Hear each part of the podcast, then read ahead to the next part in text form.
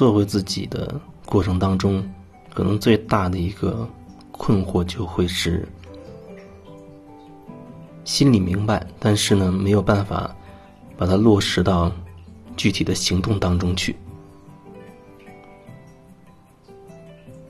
不过这样的所谓的心里明白，我会觉得还是没有真正的了解。如果是真正的了解，它会自然而然的会形成某一种行动。当然，这个行动很可能并不一定是你要做什么，可能你只保持某一种不动，它也是一种行动。但是你会知道你在你在做这个，你会对自己的行为是有觉察的。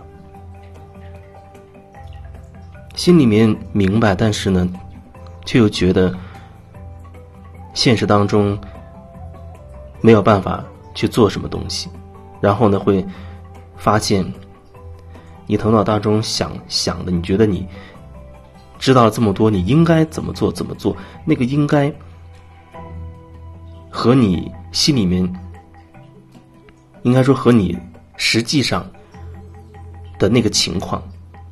它会发生一个反差，一方面你会觉得有一个应该我我应该这样做，应该那样做，而实际上好像你又觉得自己你自己并没有做到你觉得应该成为的那个样子。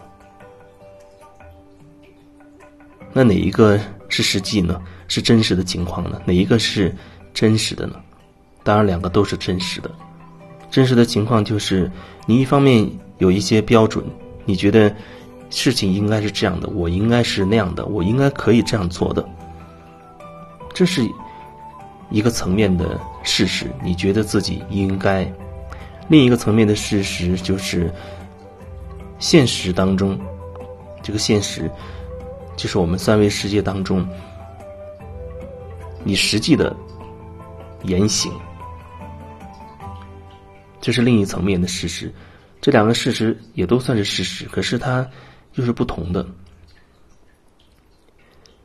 就是因为你有了很多的标准，就是那所谓的那么多的应该，而你又没有觉得觉得自己没有达到自己应该的那个所谓的标准，所以就会觉得有反差，甚至就会产生一些心理的落差，觉得自己怎么这么没用，自责、自卑，或者。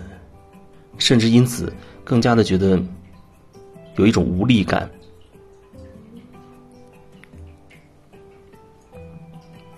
可是，为什么事情必须是你以为的、你觉得应该的那个样子呢？为什么必须一定如此？当你觉得事情有一个应该的状态，那就好像是说你觉得这个事情。他没有别的可能，他就必须是这样的。不过，往往你有这种想法的时候，都有一个事实，事实就是实际上的情况存在，就是它并没有成为现实当中真实的情况。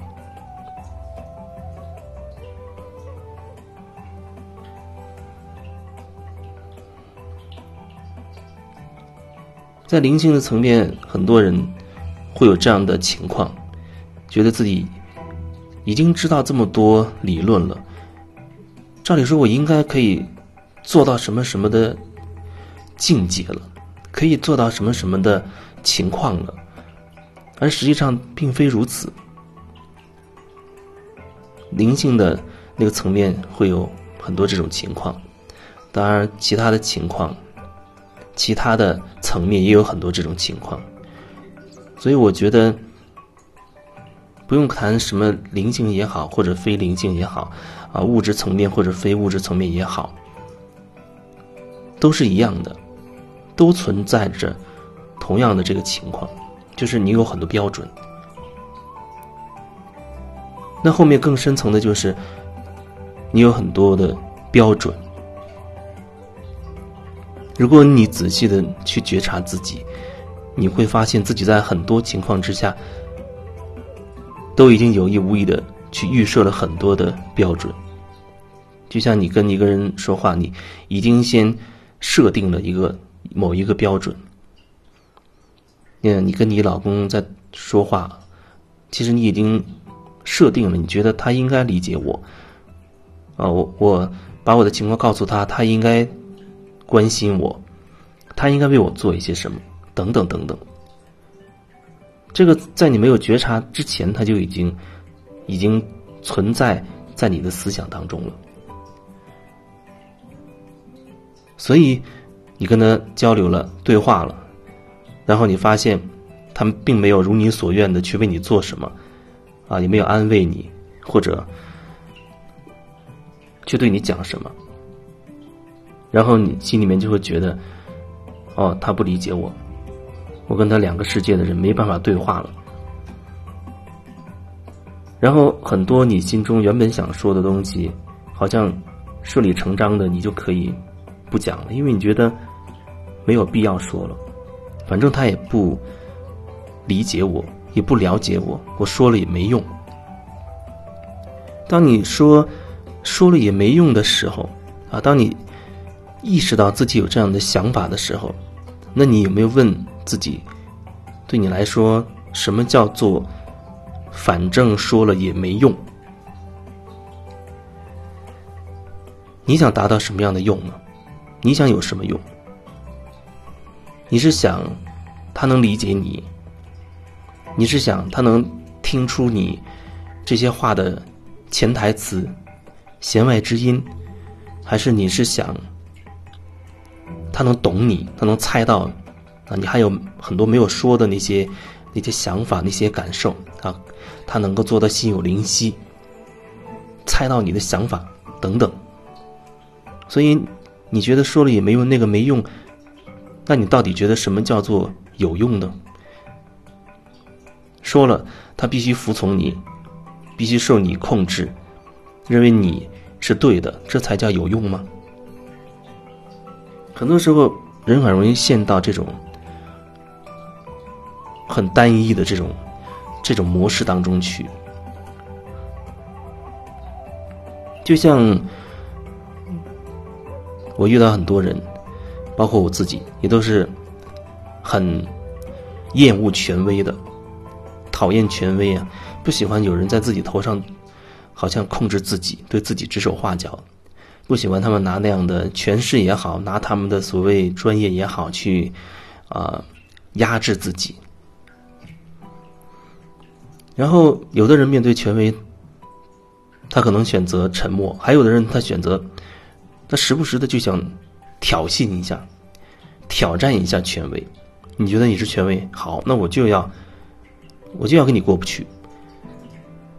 在一些我觉得我完全在理的、有胜算把握的前提之下，我就狠狠的反击你，用我的那一套理论，我要打败你这个权威，我要挑衅你，我要挑战你，我要压垮你，然后你成为新的权威。最后这一句话。或许你很难理解，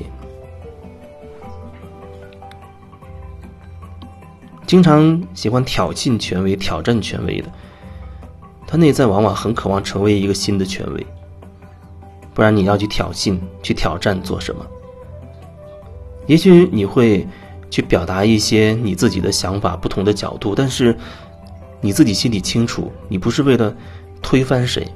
你不是为了说要把对方给他压制住，把那个权威给打下去，你不是为了以这个为目的，你只是说从你的角度，你只是想表达一下你自己的想法、你自己的感受等等。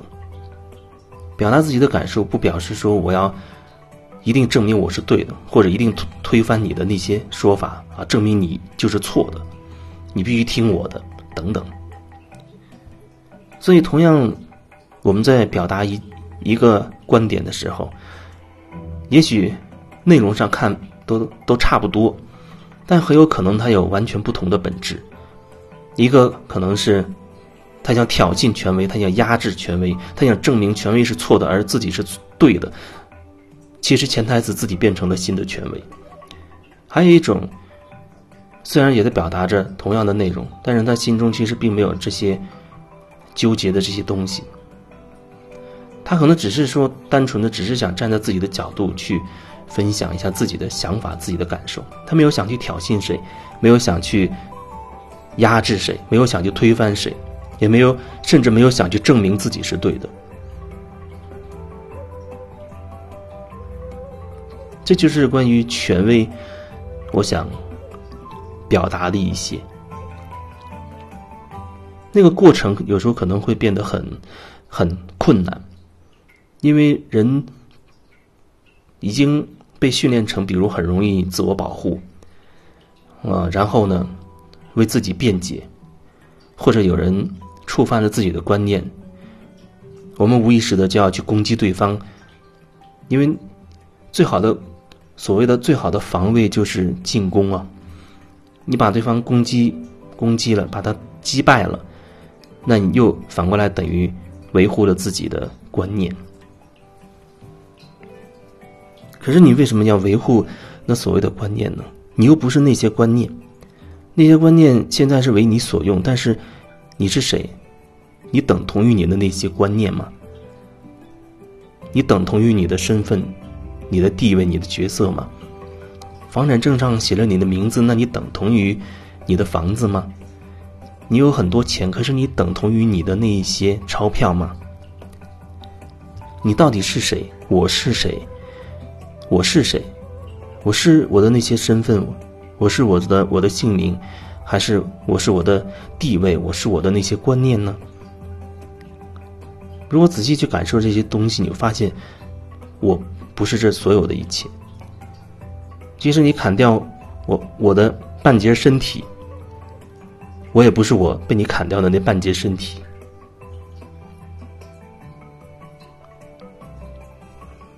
我不是。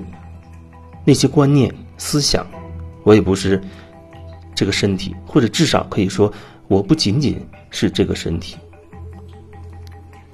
这样至少不至少不会让你陷入一种很局限的一个范围之内去看待自己。当你把自己局限到等同于某某个某一些观念的时候，那个时候，其实你是非常的局限的，所以你才会要去奋起去去反抗，去。证明什么？去推翻什么？这样，你才能成为一个权威。成为权威的好处是，好像你会被一些人认同。某个层面说，你会获得一些安全感。